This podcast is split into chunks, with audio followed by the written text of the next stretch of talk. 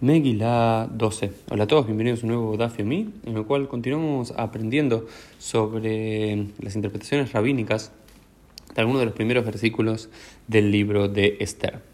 Eh, se nos dice, se nos cuenta, por ejemplo, que el rey, para mostrar todo su poder y su grandeza, también no solamente utilizó, eh, como dijimos en el día de ayer, las reliquias del Beit HaMikdash, del Templo de Jerusalén, sus copas de oro y demás, sino también eh, la Bash Big Day que una se vistió como si fuese un sacerdote judío, un Cohen. Y también hay una discusión entre Rabbi Shmuel en relación a si era un Melech Pikeach o un Melech Tipesh, si era un rey inteligente o un rey tonto. ¿Por qué? Porque recordamos que la primera fiesta que hace es para todos los miembros de la realeza de las 127 provincias. Y la segunda fiesta que hace es una fiesta más íntima solamente para los habitantes de Yuyán, de su capital. Entonces había una discusión si eso fue una medida inteligente o no. Si primero hay que invitar a los que están lejos o invitar a los que están eh, cerca. Eso es una discusión que hace la Gemara y hay, lecturas para los dos lados. Por un lado, hay algunos que dicen que fue una medida inteligente invitar a los que están eh, de lejos, porque a los que estaban cerca se los puede apaciguar todo el tiempo fácilmente y a los que están lejos necesitas más intimidad. Y otros decían, no, que hubiese sido más inteligente invitar a los que están de cerca, porque si hay una rebelión, los que están más de cerca son los que te van a ayudar eh, primero, por supuesto. ¿no? Eh, y después hay una discusión interesante de la Gemara que se pregunta por qué el pueblo de Israel fue, digamos, fue castigado en ese tiempo por Dios hasta casi ser eliminados por Amán. Y la respuesta que dan, porque disfrutaron de la fiesta de Ahashverosh, de aquel malvado. ¿En qué sentido es esto? Digamos que eh, los judíos también participaron, que habitaban en Shushan y en todas las provincias del rey Ahashverosh, también disfrutaron de esta fiesta y no deberían haber disfrutado, no solamente por cuestiones de kashrut y demás, aunque hay menos problemas de kashrut según aquí la, la Gemara, porque no es que, eh, porque se dice ahí que cada uno que el rey le daba a cada uno vino y comida de su provincia, de su lugar, por lo cual a los judíos les daba incluso comida cayer, pero incluso teniendo comida cayer no era lo correcto que un judío esté ahí que disfrute de eh, una comida y una fiesta de aquel pagano, de aquel malvado y demás, utilizando las copas del templo de Jerusalén, la vestimenta del Cohen Gadol y demás. Eh, y también se nos dice que todo el mundo tomaba mucho, mucho vino y que era una fiesta también como una fiesta judía, Dat Shel Torah, también una fiesta donde estaba la ley de la Torah, en la cual la me robó que había más comida que bebida, ¿no es cierto? Eso también es otro de los detalles eh, que se juntan aquí. Y luego es el final de la página 12, 12a, comienza a hablarnos de Bashti. De Bashti era la esposa de Ahashverosh, que también la consideran Bashti Rasha Basti la malvada. En el texto bíblico uno no se da cuenta si es malvada, no se habla mucho de ella, pero según la tradición rabínica era malvada. ¿Por qué? Porque cada uno, tanto el rey Hashverosh como Basti, cada uno, uno con los hombres, otro con las mujeres, eh, le vera, querían hacer cuestiones prohibidas, promiscuas y demás. Y también se nos dice,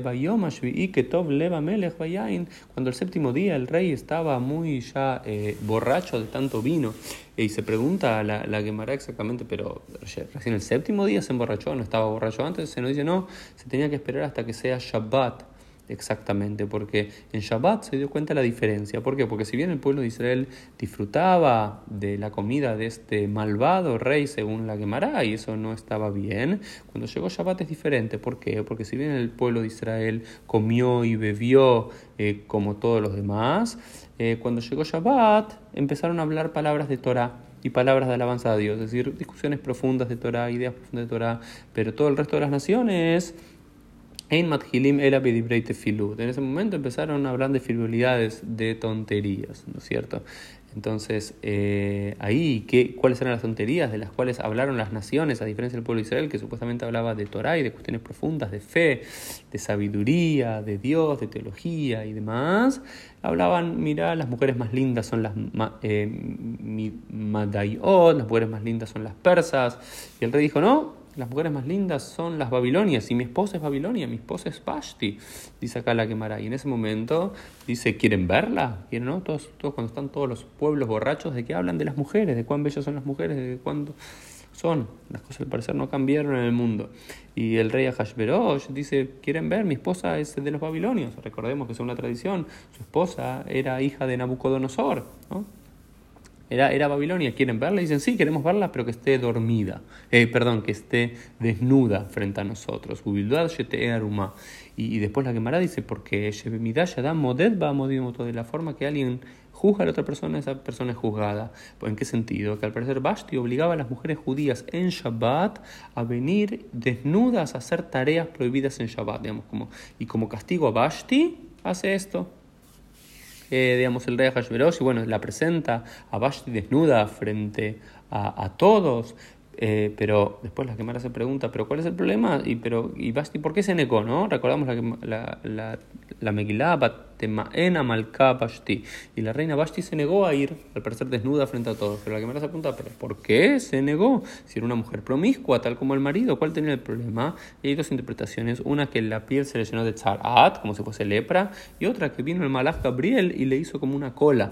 Eh, ¿no? Le hizo como una cola desagradable y estaba muy avergonzada de su cuestión.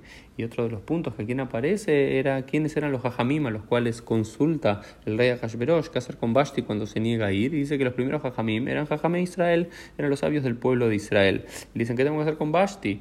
Y los sabios del pueblo de Israel hablaron entre ellos y no se animaron a dar una respuesta, porque se decían que había que matarla, por un lado, después al, al rey se le iba a pasar el vino, como se le iba a pasar el vino, le iba a juzgar a estos judíos sabios judíos por la decisión de matar a su esposa, pero si no hacía nada, eh, iban a desprestigiar al reinado. Entonces deciden decirle que digan, anda a consultarle a los sabios de Amón y Moab y ellos te van a dar una respuesta. Así que bueno, estas son algunas de las lecturas eh, de los jajamim, de nuestros sabios, de eh, la historia de Esther.